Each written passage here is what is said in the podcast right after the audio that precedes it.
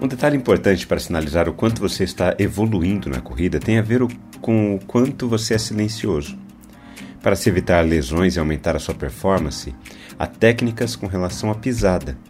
Quanto mais silenciosa ela for, melhor para o seu joelho. Outra técnica tem a ver com a sua respiração.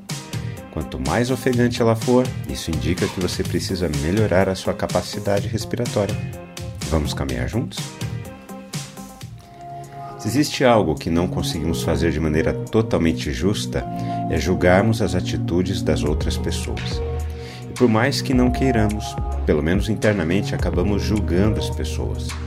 Os nossos julgamentos acabam sendo muitas vezes injustos, porque não medimos as pessoas a partir da história delas, mas da nossa história.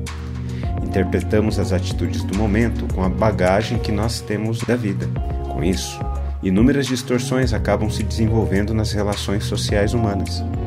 A vivência familiar sofre com isso. Como a sociedade é composta por famílias, o resultado é o que vemos: uma sociedade cada vez mais indiferente ao outro. O problema de uma sociedade doente é que ela é formada por pessoas machucadas pela vida, e pessoas machucadas acabam machucando outras pessoas. Logo pela manhã, os principais sacerdotes entraram em conselho com os anciãos, os escribas e todo o sinédrio, e amarrando Jesus, levaram-no e o entregaram a Pilatos. Pilatos perguntou: Você é o rei dos judeus? E Jesus respondeu: O Senhor está dizendo isso. E os principais sacerdotes o acusavam de muitas coisas. Então Pilatos tornou a perguntar: Você não vai responder nada? Veja quantas acusações fazem contra você. Jesus, porém, não disse mais nada, a ponto de Pilatos muito se admirar. Tanto a religião como a política partem do pressuposto de que uma pessoa é culpada a menos que prove ser inocente. Não é à toa que até hoje essa é a prática, embora a teoria seja outra. Assim que amanhece, o sinédrio inteiro se reúne para planejar a sua estratégia contra Jesus.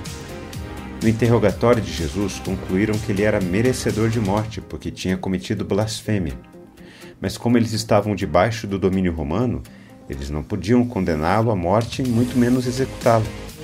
Essa sentença só poderia vir das autoridades romanas. Antecipando que Pilatos consideraria a acusação de blasfêmia insignificante, o Sinédrio tende a acusar Jesus de uma ofensa política, eles acusam Jesus de incitar uma rebelião civil contra o império. Jesus é então levado a Pilatos.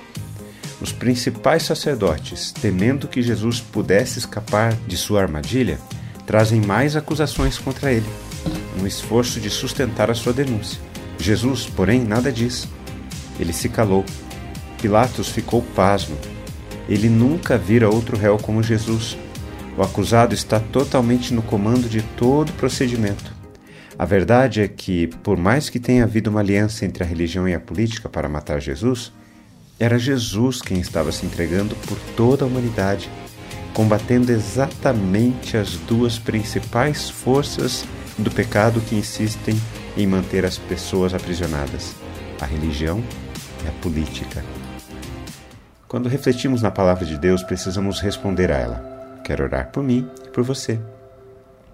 Glorioso Pai, vivemos um momento tão intenso em nossos dias onde muito da polarização pela qual passamos vem exatamente dessas duas forças usadas pelo pecado, a política e a religião. Pai, nos livre da tentação de cedermos a essa polarização. Que nos aquietemos em Sua bondade e sabedoria para vivermos em paz, em meio ao mundo em guerras. Em nome de Jesus.